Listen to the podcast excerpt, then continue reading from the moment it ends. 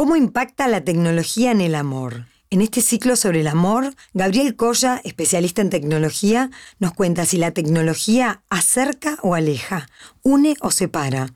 ¿Vos qué pensás?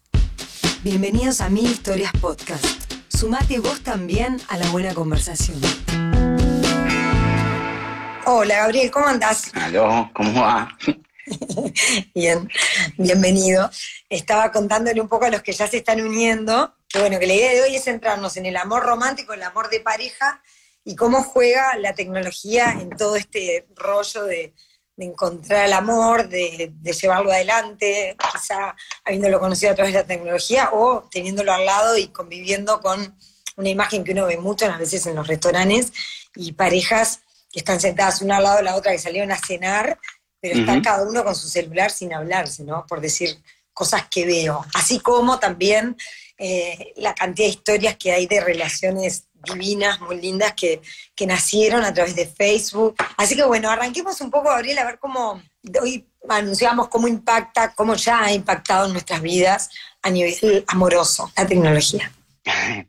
este, a ver, yo creo que como está sucediendo ahora, eh, la tecnología nos atravesó en todos los sentidos a, los humanos y, y, sin duda en el amor hoy es cotidiano que esto se vea como bien decías vos, en, todo, en todos los lugares, digamos. ¿no? Em, y te diré que en el mundo en el que yo vengo, donde nacen emprendimientos, en el mundo de los emprendedores tecnológicos, nacieron cientos de aplicaciones para lo que se puede llamar citas, ¿no? conocer a alguien. Después de eso, hay aplicaciones que cada una fue encontrando su nicho y puede llegar a ser eh, para determinado tipo de encuentros, para determinadas edades, para determinado sexo. Eh, pero cada vez más hay aplicaciones que de una forma u otra buscan eh, que las personas puedan conocer a otro. Y ni que hablar, estás hablando de, Happen, de Tinder, de todas estas. Badu y, cientos de nombres, este, ¿no? Tanto en aplicaciones eh, globales que cotizan hoy en la bolsa de valores y que son empresas billonarias, como, digamos, como Tinder, empresas que tienen más de 100 millones de usuarios, 50 millones de usuarios, 70 millones de usuarios globalmente, y aplicaciones chinas, que ni las conozco, pero que sucede lo mismo porque en China surge este efecto donde hay un mundo de aplicaciones paralelas que, tienen el mismo, de alguna manera, sentido, pero que tienen el, nombre que se usa en China o el branding que se usa en China. Eh, esas aplicaciones, de alguna forma, hoy veía recién informes, no sé, se dice que 8 de cada 10 montevideanos de alguna manera tuvo algún contacto con esas aplicaciones. Es un número altísimo y que nos impresiona, ¿no? Dice, e, e, ese es un dato, digamos, que, recién acabo de ver de, un, reporte que salió en subrayado en su momento y que decía 8 de cada 10. Eh, es muy difícil acá dar datos certeros por dos motivos, digamos. Por uno, porque todos los estudios tienen algún tipo de sesgo, están pagos por alguien y todavía a veces no tenemos un estudio tan estadístico como un censo, como nos gustaría. Y por otro lado, porque en la tecnología, como todo es exponencial, cualquier número que uno pueda decir ahora, capaz que el año que viene es 10 veces más. ¿no? Este, y, como yo hubiera dicho hace, no sé, hace pocos meses la cantidad de usuarios de Zoom eh, era 1 o 2 millones y ahora más de 200, 300 millones. Entonces, eh, el impacto que puede tener un hecho para que estas cosas se masifiquen es, muy alto.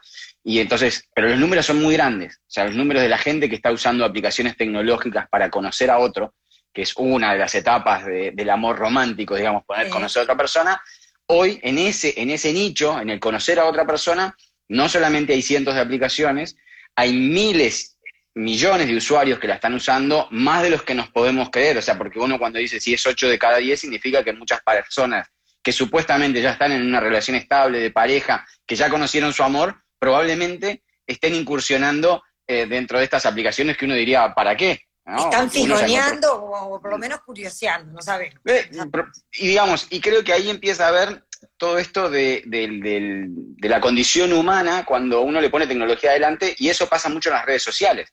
O sea, porque las redes sociales que hoy tiene la mayor parte de la población impactan en el amor y en muchas dimensiones. La obvia, y la vamos a ver en algunas historias, este, como decías, que vas a estar publicando, para conocer a alguien. Pero yo siempre digo que la tecnología aleja lo cercano y acerca lo lejano. y eso puede parecer, un juego, puede parecer un juego de palabras, pero nos pasa, como vos decías, cotidianamente que vayamos a cenar con amigos y que alguien en la mesa empiece a sacar un celular y que de alguna forma se corte la charla, o se corte la atención, o se corte la mirada, ¿no? Y, eso de alguna manera está impactando en alejarnos de esa persona que estaba ahí físicamente, pero no con su esencia, digamos, no con su conciencia, no, no con la atención que tiene que estar ahí, porque con el celular se fue. Esto puede ser, por ejemplo, una pareja de toda la vida que de pronto con, esta irrupción tecnológica tan fuerte, que estamos todos con el celular, este, por ahí está distraído en alguna otra cosa y es un impacto de la tecnología en ese amor que ya estaba. Ya Distraída sería de, las mejores cosas que nos puede pasar, digamos, pero, pero probablemente podría estar distraída, podría estar trabajando, podría estar este, comprando cosas, podría estar eh, conociendo a otra persona y teniendo algún tipo de chat con otra persona mientras está exactamente con su pareja eh, sentada a su lado. E, e, eso es algo nuevo y es algo que el, humano está empezando a ver cómo convive con esto, donde la tecnología, como lo vamos a ver más adelante, tiene impactos en muchos aspectos, en el amor, eh, que los ha tenido en otras cosas que nos gustó. Porque Se me ocurre otra, otra imagen y es este, sentir que, tu pareja no te da bola porque está con el celular. Creo que es algo que del otro lado me ah. dirán, pero creo que gente de la que, a todo el mundo le ha pasado en algún momento, ¿no? Decir, che, ah, soltá el Siempre acá, acá siempre decimos, tenemos un amigo que nos contó, digamos, para no decir que nos pasó a todos. Pero sí, pero, pero también esa cosa de, como si vos, en una situación especial o en general, sentir que mucha de la atención humana fue para la pantalla y por lo tanto eso se quitó de otro lado, ¿no? De, una charla, una buena conversación, de, lo que sueño. O sea que también ahí hay un impacto eh, de la tecnología en el amor, en eso más básico que está bueno también ponerlo en todos, porque si no a veces se habla, hablamos como de hechos que a mí no me pasa, creo que nos pasa a todos en un punto. Ver, yo creo que todo, todo el que hoy tenga un celular eh, está impactado en esto que estoy diciendo de alejarse de lo que tiene al lado y en este caso de vuelta, si queremos profundicemos en el amor, pero lo que tiene al lado podría llegar a ser, hoy da un ejemplo, que si vos haces un pedido de comida, te está acercando ese sitio de comida que tenés ganas, que estaba lejos, pero te está alejando de tu cocina donde, y de tu heladera, donde quizás podías haberte cocinado algo rico. Pero la tecnología tiene esto que parece ser muy cómodo, ser muy este, eficiente, eh, ser muy práctico, lo tiene para la vida cotidiana, pagar las cuentas, pedir comida, hacer las compras, y también lo está teniendo el, efecto de yo quiero empezar a conocer otros que están lejos. Porque también te da también eso como, un, como una coraza, ¿no? Cuando tú empezás a conocer a alguien y lo haces a través de un celular, eh, bueno, te animás de repente a decir cosas, a mirar cosas, a hacer cosas que cuando estás frente a frente en un boliche o en un lugar o en una reunión, sos como más tímido, ¿no? Entonces, y eso no tiene, no es ni bueno ni malo. No, estrictamente es algo malo, porque para el que se conoció, que ya hay muchos en el mundo que se conocieron a través de una aplicación tecnológica, llámese de Facebook, este, Instagram o Tinder o Adula, que fuera, y se terminaron enamorando y terminaron casándose y terminaron teniendo hijos, dirían, esto fue increíble, me permitió un amor que nunca hubiese soñado. Y entonces es buenísimo que eso suceda. Pero está teniendo mucho impacto en ese amor que tengo ya creado o en ese amor que está a la vuelta de la esquina y que si yo no salgo y no voy a estar al almacén y no hago las compras, no lo voy a conocer. Bueno, ahí eh, por ahí está bueno también hacer como imágenes. Antes ibas a conocer a la persona este, al boliche, ponele, ¿no? Un típico lugar, a la, a la discoteca. Acá me pegó el viejazo y digo la palabra discoteca. este, ahora, evidentemente, es entrar a, no sé, yo me viene a la cabeza Tinder, Happen, pero como decís, hay, hay cientas. Este, lo que yo veo diferente, y lo he visto en el link de mi casa con alguna amiga que, está en, alguna plataforma de esas, es que también está conversando con seis personas a la vez. Hay, hay chateo y conversa en paralelo, y eso sería como si en el bar, en el boliche, no sé, estás en la barra y hablaras con seis personas a la vez, seis mujeres o seis pibes o, lo que fuera. Eso cambió también el juego, ¿no? Porque hay como un, no sé, un tirar la caña y ver que recoges como muchas cañas, no vas a pescar con una, vas con, con muchas en paralelo, ¿no? Ese juego cambió radicalmente, me parece. Como diría tu anterior, este, como diría tu anterior vivo con Sergio, ¿tú no tenés Tinder? No, no te... De vivo vos. Este, no, no tengo Tinder, no tengo Tinder, no. Bueno, pero, yo sí, también. Pero sí conozco mucha gente que tiene y me han mostrado cómo funciona, porque la verdad es que entré por primera vez. No podía Yo también, tengo un montón de amigos que tienen. ¿Eh? Sí, a ver, sí, Yo también tengo amigo. un, un amigo que tiene, sí. No, no, Este, es verdad, te juro. A ver, eh, creo que eh, todas esas aplicaciones, para de vuelta, para quienes nunca de alguna manera las vieron en un amigo o las bajaron o entraron, eh, yo les recomendaría que traten de hacerse un perfil, aunque sea falso, que es un alto porcentaje de los perfiles que hay en estas aplicaciones son falsos, por un No, y montón también hay de... perfil que a mí me explicaron, porque te aviso que me la mostró una, una persona que la usa bien, y me decía, hay mucho perfil de también de trampa en esto de que no ponen la foto y que se pone un paisaje, un no sé qué. Códigos que también hay que entender. de Ahora después vamos a, a qué sucede con todo esto falso y qué sucede con el algoritmo, que también detecta ese tipo de cosas y qué pasa si vos no pones una foto y un montón de cosas. Pero cuando vos tratás de hacerte un perfil en cualquiera de estas aplicaciones, lo primero que va a hacer la aplicación es hacerte un montón de preguntas, Ahí está. ¿no? Eh, que en cierta manera... El primo de un amigo tiene, me hacen tentar. Claro, el- el- el- claro. Pero es, ese montón de preguntas eh, no son preguntas para nada ingenuas y de hecho tratan de que sean las menos con las cuales puedan llegar a un determinado eh, conocimiento tuyo para después poderte sugerir eh, personas. Ahora, esas preguntas son muy similares a las preguntas que nos hacíamos las personas cuando nos conocíamos en más de un encuentro tomando un café. ¿no? O sea que indudablemente eh, son preguntas tuyas, pero también son preguntas de qué cosas te gustan, qué gustos tenés, si Para hacer el salís, si vas a... match.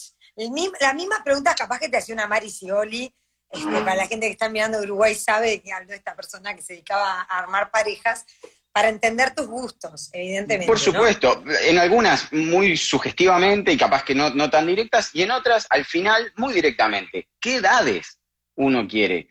¿Qué sexo uno quiere? ¿Qué nivel de, de educación este, uno quiere? Son preguntas que no son para nada ingenuas y que inmediatamente después lo que pueden hacer es aumentar o disminuir la cantidad de perfiles que te sugiere que mires para ver si te gusta o no te gusta. Ujú. Pero O sea, eso- ahí la pregunta que me plantea es hasta dónde, claro, uno elige, este, uno cree que elige con el dedito, pasando este no me gusta, este sí me gusta. ¿Hasta dónde elegís? Porque hay un algoritmo atrás que es el que propone quién te muestra, ¿no? no eh, digo, en el bar vos ibas, está bien, podés no ver a uno o a otro, pero, pero vos mirá aquel me gusta, no, con esa cosa de fachada, con que es el primer encuentro, pero, pero en esto en realidad ya la- el que te proponen es, es alguien que está determinado por el algoritmo famoso o no. Sí, es- digo, te, te- diría que tiene dos, dos condiciones por las cuales a vos te van a llegar más o menos cantidad de perfiles y te van a proponer unos u otros. Una es la cantidad de usuarios que tiene ese lugar, que es parecido a decir si yo voy a un boliche que está abierto, que está cerrado, la típica, ¿no? Uno pasa por la puerta de un restaurante y si no hay nadie comiendo, no quiere entrar. Y si va a una discoteca, no quiere ser el primero que entra y se para en la mitad de la pista, ¿no? Todas esperaban afuera o todos esperamos afuera, vemos quién va entrando y si el boliche se empieza a llenar, entonces eh, entramos. De hecho, existe un montón de algoritmo en el que deja entrar en el boliche, ¿no? Las personas que están en la entrada del boliche eh, tienen un montón de reglas por el cual siempre acá se sabe, digamos, los varones entran, pero eh, tienen que pagar entrada y las chicas gratis y hay un montón de algoritmos que no son ingenuos, que lo que buscan es que exista una determinada cantidad de gente por el cual se produzca ese encuentro. Esto pasa, se da lo mismo, la cantidad de usuarios, eh, la aplicación que uno vaya, si tiene miles de usuarios en su país o en su ciudad, uno va a tener más cantidad de posibilidades de tener un perfil que le sugiera. Inmediatamente después empieza a operar un algoritmo. que es un algoritmo? Digamos, es una fórmula matemática que de alguna manera busca que tengamos nosotros eh, la chance de que lo que nos muestre en algún momento nos guste. Y nos guste por estos criterios que de alguna forma creemos que pusimos. Y digo creemos que pusimos porque estos algoritmos aprenden de nuestros gustos y de todos los demás. ¿No? No, no es solo Mari Scioli que me hace, es alguien que está mirando lo que sucede con mis match y mirando lo que sucede con todos los match que están pasando. O sea, que Claro. me va a empezar a proponer si ve que personas de mi localidad, eh, de mi nivel socioeconómico, con mi este, sexo, con mi edad, tienen más alta chance de aceptación en determinadas personas, aunque yo no lo haya dicho, igual me lo va a proponer. De hecho, los algoritmos en ciertas cosas empiezan a conocerme un poco más a veces de lo que yo mismo me puedo conocer en algunas cosas. Con un sesgo muy importante, con, dos sesgos muy importantes que no tenemos que perder de vista para entender el fin de esos algoritmos. El fin de esos algoritmos no es que yo me enamore. De hecho, no, se sabe cómo, que no? ¿Cómo que no? No son para eso. y no, aunque de vuelta, aunque todo el marketing que pueden tener estas aplicaciones trate de mostrar los casos de éxito de las personas que románticamente se conocieron por esta aplicación, se casaron, tuvieron hijos, plantaron un árbol y fueron felices y tuvieron nietos, la realidad es que eso no es algo que pueda llegar a ser hoy ni una computadora ni un algoritmo. En este caso de las aplicaciones de citas, que cada vez estaría bueno que se ajuste más el título a lo que realmente pueden hacer, lo único que pueden hacer es que yo conozca a alguien. Que yo de ahí me termine enamorando de esa persona, eh, no es posible. Y que yo conozca a alguien lo hacen con dos intereses muy importantes que no hay que perder de vista. Uno, la optimización. La optimización quiere decir que ese algoritmo logre que yo pase más tiempo en la aplicación. ¿eh? No que lo logre ya de una, sino porque las aplicaciones esas no son por el bien de la humanidad, ¿no? Son por el bien de una empresa que como, que, como, que como cualquier negocio tiene un fin de lucro y ese fin de lucro, esas aplicaciones lo pueden lograr por la cantidad de usuarios que convierten a usuarios pagos en, un, en algún tipo. O sea, primero es gratis, pero después te das cuenta que si querés ver más de tantos perfiles, y si querés a este perfil poder mandarle un mensaje directo, y si querés de este perfil ver tales fotos, todo eso tiene un costo. Entonces no lo están haciendo con un algoritmo que es en base a que yo me enamore, es en base a que yo logre pagar ese costo. A veces va a ser este, de tal manera que me pueda llegar a hacer presentarme perfiles que cuando realmente los marco me gusten, o a veces lo va a hacer con otros intereses que puede hacer pasarme más tiempo en la aplicación, eh, filtrando perfiles que de repente no me gustan. Ellos saben que probablemente, como, como todo algoritmo, sabe que yo paso el dedo, uno, dos, tres, y saben que al noveno me voy. O sea que si saben que al noveno me voy, ¿cuándo me van a dar a alguien que más o menos me puede gustar? Al octavo. El 8, claro, ¿No? Y de vuelta, no es de mala fe eso, no es de hay que persona mala que hay del otro lado, es que esa persona, la manera en que puede hacer dinero es en que yo de alguna manera pueda convertirme a un usuario pago. Esa es una. Otra manera en que pueden hacer dinero es si realmente dentro de la app o dentro de puede haber publicidad. Esa es otra. Lo cual empieza a hacer que yo tenga que pasar más tiempo, porque para ver esa publicidad no alcanza con que yo entre, encuentre a alguien y me vaya. Yo tengo que entrar ahí para mandarle un mensaje, tengo que entrar ahí para ver otra interacción, quiero entrar mañana porque quiero ver una foto, tengo que entrar más cantidad de veces para que yo vea la publicidad. Y otra manera, que hoy no es la pública, digamos, no es la que se dice, pero que sabemos que sucede, es vendiendo los datos. ¿Vendiendo los datos de esas personas? y sí, hoy, de vuelta, vendiendo los datos quiere decir que de alguna forma cuando yo pongo y acepto las condiciones que nadie, como pasa en las redes sociales, nadie lee el acuerdo, digamos, de qué datos se pueden usar de mí, la realidad es que lo valioso que esas empresas, lo, que hace valiosa a estas empresas, en muchos casos cuando todavía no hacen dinero, porque muchas de estas empresas valen millones de dólares en la bolsa y reciben millones de dólares de inversión, cuando no generan un dinero y no, generan, no pagan dividendos, ¿por qué valen? Bueno, valen porque de alguna manera empiezan a tener un valor por esa información que tienen.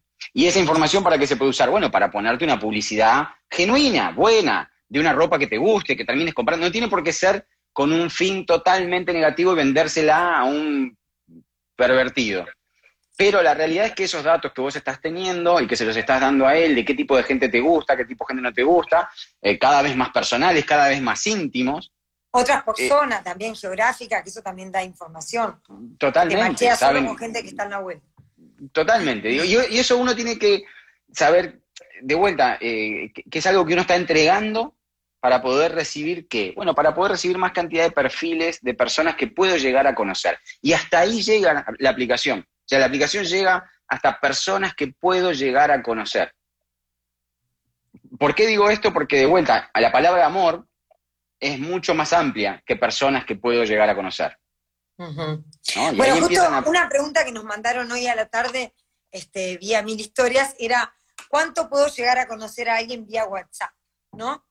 Ese juego también, ese impacto que tiene la tecnología en el amor o en conocerse o en buscar esa, esa pareja en este caso, en donde hay toda una charleta vía chat muy, muy extensa, pero la, pregunta que se hacía esta persona era, bueno, pero ¿cuánto conozco de la persona? ¿No? Después hay otra dimensión este, que es la personal, el uno a uno, donde se juegan las cosas en serio.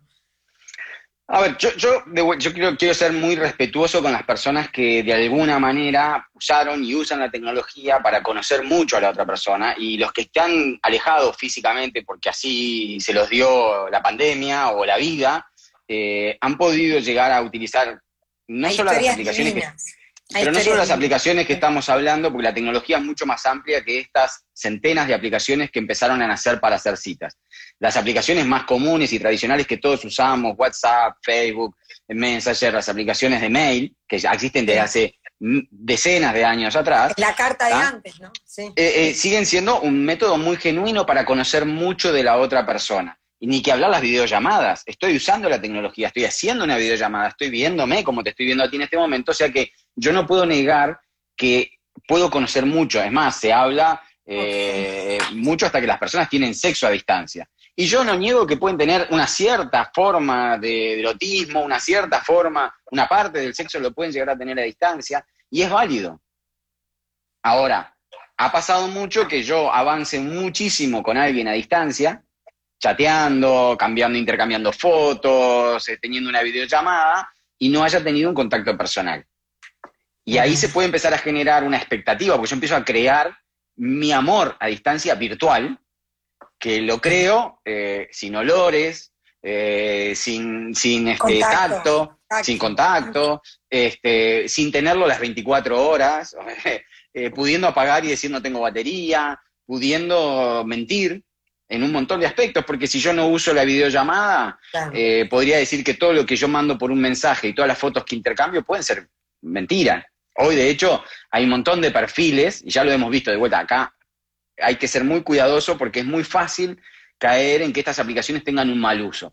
acá en Uruguay ha habido un caso, está, habiendo un caso muy sonado, digamos, en estos momentos, del uso de la tecnología para este, intercambiar eh, algún tipo de favor sexual con determinadas personas, y todo se hizo, y algunas fueron a través de estas aplicaciones, donde los que de alguna manera se ven inculpados en esto terminan diciendo, es que me mintió en la edad, me mintió en la foto, me mintió en la cédula, eh, bueno, todo eso llega hasta dónde? Hasta el día que llegaste a verlo y tener ese contacto físico, y ahí la verdad que empieza a haber una cierta cuota de sentido común y de sentimiento y de otras cosas que con la app es verdad que yo puedo mantener durante mucho tiempo una relación por WhatsApp que es totalmente virtual y que hay que tener cuidado porque llegado el momento de encontrarnos físicamente, pueden caerse todas esas expectativas que yo me fui haciendo o no, o al revés. No, También podría pasar totalmente a la inversa. ¿no? Me di cuenta que había una dimensión de lo que llamamos sexo, una dimensión de lo que era la conversación con esta persona, una dimensión de lo que es el amor,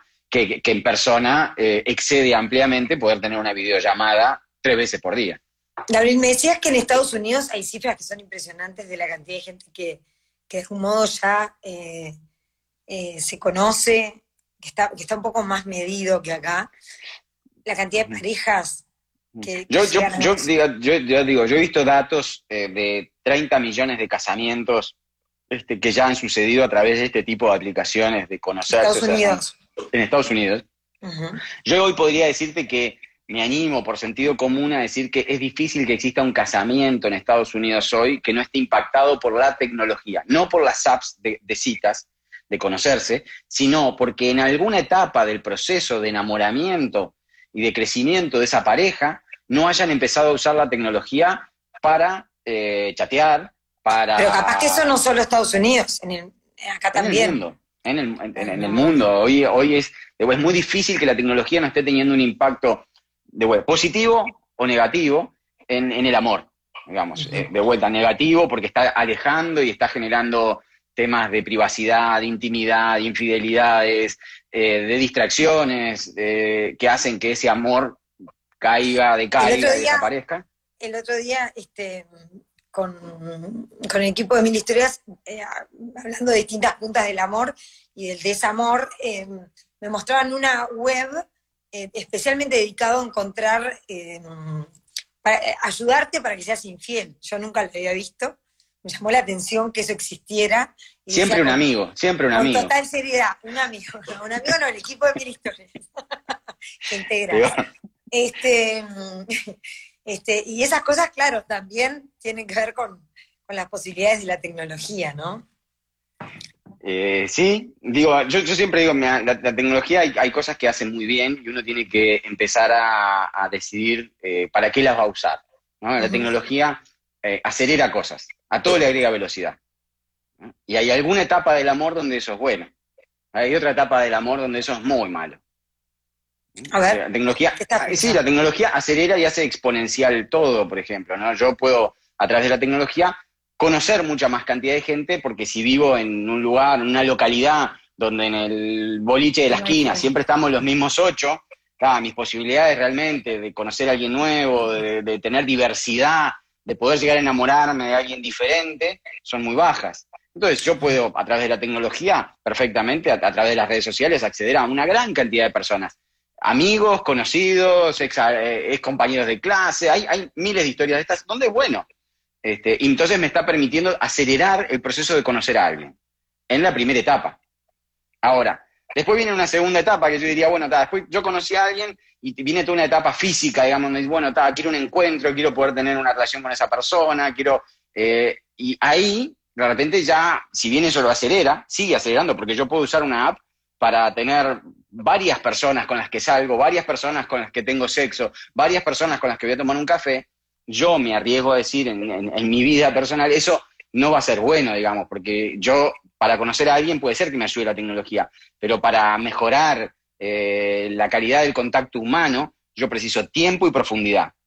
Y tiempo y profundidad requiere, requiere mucha atención, requiere otra lentitud, requiere otra velocidad que la tecnología no es buena, digamos, el touch and go para decir de ahí pasar al amor, mm, difícil. Es difícil, ¿no? Que si yo estoy todos los días viendo si encuentro una persona nueva para tener una relación sexual, me vaya a enamorar. No creo que surja de esa manera. ¿No? Va a surgir mucho más de la posibilidad de que la persona que conocí, no importa si me ayudó la tecnología o no, yo empiece a tener un vínculo más cercano, salir, compartir, ir al cine. Entonces, ahí la tecnología yo creo que no me está ayudando. Después viene otra etapa que probablemente decimos, bueno, ahora las personas se casan y hay una etapa productiva donde la tecnología puede ser muy buena, porque nos permite eh, trabajar a distancia, de repente yo trabajo a distancia y puedo acompañar a, los nenes a la escuela, la tecnología vuelve a tener un lugar donde es bueno. Ahora, si eso se torna una adicción, viste, todos conocemos la frase, nada en demasía es bueno. Y cuando la tecnología yo empiezo a usarla a todas las horas, porque es una de las cosas que permite la tecnología, la puedo usar a toda hora y toda la cantidad de horas que quiero. Entonces yo lo empiezo a usar de mañana, de tarde, de noche, y me empiezo a hacer adicto, que hoy de alguna manera eso es un tema que se está poniendo mucho en el tapete por la cantidad de horas, y eso es fácil darse cuenta, cuando yo ya no puedo salir sin el celular, no puedo mantener este, la conversación con mi, pareja sin el celular, ahí la tecnología volvió a, meterse adentro de la cama, por decirlo de alguna manera, ¿no? Entrometerse adentro de las sábanas y a separarnos. Entonces, esto de que la tecnología acelera no es ni bueno ni malo, es un dato de la tecnología, lo tenemos que tener en cuenta. ¿Cuándo nos conviene acelerar y cuándo nos conviene decir yo quiero ir más despacio? Y, la tecnología lejos porque me, acelera algo que no quiero consumírmelo de golpe, quiero saborearlo, ah, es un buen vino. Yo quiero paladearlo, quiero saborearlo, no quiero andar consumiendo un vino atrás del otro sin poder saborear el que tengo ahora adelante. Esa es una cosa que hace la tecnología. Otra cosa que hace la tecnología es desintermedia saca intermediarios. ¿Y qué quiere decir esto? Bueno, cuando uno va a comprar un producto, suena, suena lindo. Porque si la tecnología es intermedia, de alguna manera baja la cantidad de personas que cobran algo en el medio y el producto yo termino accediendo a un precio más barato. Muy lindo, muy bueno para la compra de e-commerce, donde yo compro directo y no tengo que ir a tal comercio, que es el tercer intermediario. Ahora, cuando la tecnología yo le pido un algoritmo que me elija con quién voy a salir, y antes de repente me lo sugería un amigo, un conocido, ese amigo y ese conocido no solamente me conocía muy bien, sino que me quiere. Por lo mm. tanto, trata de, presentarme, trata de presentarme a alguien no solo por lo que yo quiero, sino por lo que él entiende que es bueno para mí. Eso no pasa con ningún algoritmo. El algoritmo me conoce cada vez mejor y no, le, y no me quiere ni un poquito. ¿Ah? O sea, que si yo estoy buscando algo que me hace mal, me va a dar más de lo que me hace mal. ¿Ah? Entonces, la tecnología desintermedia. Hay momentos donde eso es buenísimo y hay otros momentos donde es buenísimo que existan intermediarios. Si yo voy a consumir medicamentos, es buenísimo que esté el doctor en el medio. Y no que yo los pueda comprar con una app tecnológica que yo le digo me duele la cabeza y me manda el medicamento a mi casa. Lo mismo pasa para mí con el amor. Yo no quiero que un algoritmo me sugiera de quién me puedo enamorar. Sí me ayuda a conocer más gente. Yo no estoy yendo en contra de las aplicaciones, estoy diciendo, tengamos cuidado, que yo conozca más gente no quiere decir exactamente que me está ayudando a que yo me enamore de esa persona. Capaz que después que yo conozco a alguien tengo que ir con un amigo, presentárselo rápido a otro conjunto de amigos. Esos amigos que me conocen me van a ayudar y me van a dar un feedback. Che, mirá, te lo habrá presentado la aplicación tal, pero no te vemos con tal persona. ¿eh? Eso no te lo va a decir la aplicación, te lo va a decir alguien que te quiere. Ese intermediario que te quiere que te ayuda a conocer a otro. Mm. Y la tecnología, si bien al principio nos da diversidad, porque la tecnología globaliza, es verdad, es otro concepto que logra la tecnología. Yo puedo conocer a alguien a millones de kilómetros de distancia. Claro. Eso es cierto, pero como después de esto la tecnología necesita monetizar, al final de cuentas hoy la tecnología genera más brechas que diversidad. ¿Qué quiere decir con esto? Que me va a dar mucho más de lo que me gusta, entonces me va a agrupar por perfil socioeconómico parecido, eh, gustos parecidos, eh, edades parecidas, eh, rasgos parecidos, y eso suena muy bueno para que maché rápido, pero yo termino de tener la sorpresa y la magia de encontrarme con alguien que me sorprende y que nunca me hubiera imaginado que me hubiera podido enamorar de él, porque al final nunca me lo va a sugerir. Eso no es lo que no te da la tecnología, decís vos. La tecnología, no, no eh, al principio parece que yo puedo este, contactar con un chino, la realidad es que si vos entras a la tecnología y al principio parece que Match te va a contactar con un chino, la realidad es que dos, dos clics después que hagas eso, el algoritmo va a decir que tenés cero chance de, de, al final avanzar con el chino, por lo cual te va a sugerir a alguien cerca de tu casa que tenga una edad parecida, que tenga un nivel socioeconómico parecido, que sea de una raza parecida, y eso a nosotros no nos es bueno desde mi punto de vista para el amor. Porque nos empieza a de vuelta a ser muy gregarios, a decir iguales con iguales, y está buena la diversidad que genera la magia de salir a la calle, subirte un ómnibus y ver dónde te La persona que se sienta al lado tuyo no fue por un algoritmo. Ah, y te podés enamorar de esa persona. Y eso es bueno. De hecho, hoy yo me animo a hacer un poco de futurología y un gran titular, que es decir, no sabemos cómo el ADN de las personas que están naciendo de un algoritmo que hizo que dos personas se conozcan a través de una aplicación, está cambiando de alguna forma que esas personas que nacen ya no son de una cierta diversidad, son impactadas por una computadora que por un beneficio económico, que por un beneficio monetario, eh, terminó uniendo, sí, y se produjo después el amor.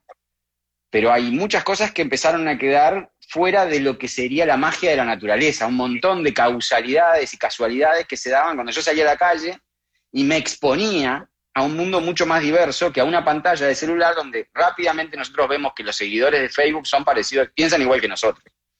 Este, los de Twitter piensan igual que nosotros. Eh, nosotros entramos a la tecnología y rápidamente validamos en nuestras ideas. Y lo que le hace bien a la humanidad es diversidad. Y yo creo que también lo que le hace bien al amor es diversidad. Mm. Entonces, ahí la tecnología hay que ponerle, hay que ponerla en su justa medida, ¿no? Hasta dónde me es útil y hasta dónde empieza a tomar decisiones, no de mala fe, pero empieza a tomar decisiones que yo no quiero tercerizar. En que la tecnología me las haga para más rápido. Me queda claro que impacta y a lo grande, ¿no? Por muchos lugares. Y, algunos titulares que dijiste, la tecnología acerca lo, lo lejano, aleja lo cercano. Eh, las, aplicaciones hay que usarlas como herramientas, pero tener cuidado porque buscan optimizar y monetizar este, con gran urgencia, más, este, y eso no necesariamente, y bueno, y además ahí sería eh, cada vez menos diversidad, lo que estabas hablando recién, este, y no necesariamente es lo que mejor nos hace. Así que bueno, nos has dado varias puntas como para seguir pensando en, este, en esta noche el amor y la tecnología, pero bueno, el amor desde distintas puntas. Y acuérdense siempre que no hay café gratis. ¿Ah? Eso aplicaba para cuando alguien me invita a tomar un café, cuando yo me, alguien me invita a bailar, cuando alguien me invita a cenar, ¿no? Que hay un interés, puede ser bueno, puede ser totalmente genuino, sano, pero las apps no están buscando nada gratis, o sea, algo a cambio yo le estoy dando cada vez que uso lo que sea, las apps, la tecnología, WhatsApp, Facebook, las redes sociales, siempre piensen esto, ¿por qué es que esto es tan gratis, es tan bueno, eh, me está facilitando tanto la vida, paso tanto tiempo en ello? No, háganse la pregunta, porque lo que normalmente yo estoy dando a cambio es mi privacidad. Y hoy no sabemos cómo va a impactar. Veía que decía, cuando, cuando es gratis, el producto sos vos mismo. Que y sos vos. estás diciendo, ¿no? Lo, mismo, y en el amor está sucediendo lo mismo, o sea, este está, está bueno, lo puede usar, me puede ayudar a conocer a alguien, pero de alguna manera yo estoy dejando una huella, ¿no? Con los datos, con, con lo que chateo, con lo que le digo a esa persona, eh, que no sé si mañana quiero que se exponga, que se utilice, eh, que salga, que sea pública, y eso son cosas que pueden suceder, ¿no? Uno no puede tener la ingenuidad de pensar de que empezó a usar la tecnología, empezó a poner, mandó fotos, ¿no? Y lo digo especialmente para generaciones más jóvenes de repente, ¿no? Donde muchas veces esto es como lo, lo común. Yo conocí, yo nací con las apps de citas, yo para conocer un chico este, siempre lo hago por Tinder, siempre me da más tranquilidad porque puedo conocer más diversidad. Suena todo lindo, pero lo que nadie va a poder decir del otro lado es que eso es por, el bien mío. Y porque lo hacen porque son organizaciones sin fines de lucro. Lo hacen por dinero y de alguna manera tienen que monetizar. Y si yo no pago, y es la mayor parte de la gente no paga, lo que le estoy dando de alguna forma es información que podrá ser utilizada para venderme algo, en el mejor de los casos, para que lo próximo que yo mire en Internet eh, sea parecido a lo que me gusta, entonces empiezo a tener una posibilidad de ver menos información de la que me hubiera gustado ver, o en el peor de los casos, para que esa información, o en el peor de los casos, para que esa información se utilice algún día para ver si consigo un trabajo o no, ¿por qué no? ¿Por qué no puede usarse esa información de qué gustos tengo yo, qué este, forma de proceder tengo yo, para que un día se haga un algoritmo que le diga a alguien, mira, yo puedo asegurarte que esta persona tiene tales gustos, tales temas éticos, tales temas morales, y, hoy todavía no estamos protegidos en absoluto de eso. O sea, hoy las leyes no avanzan a la velocidad, ni tenemos conciencia. Entonces, especialmente las nuevas generaciones tienen que tener un poco más de cuidado de saber que cuando dan algo, lo están dando a cambio de algo. Cuando reciben algo, están dando algo de sí. Bien. Bueno, Gabriel, muchas gracias a sumarse a todo esto y a la buena conversación. Esto es Mil Historias Podcast. Me interesa tu historia, porque echa luz sobre la mía. No te pierdas los encuentros del Club de Charlas. Podés ver los próximos temas en nuestra web milhistoriashoy.com. Sumate también a los contenidos en redes a través de Instagram en arroba milhistoriashoy, Facebook o YouTube y sé parte de nuestra comunidad.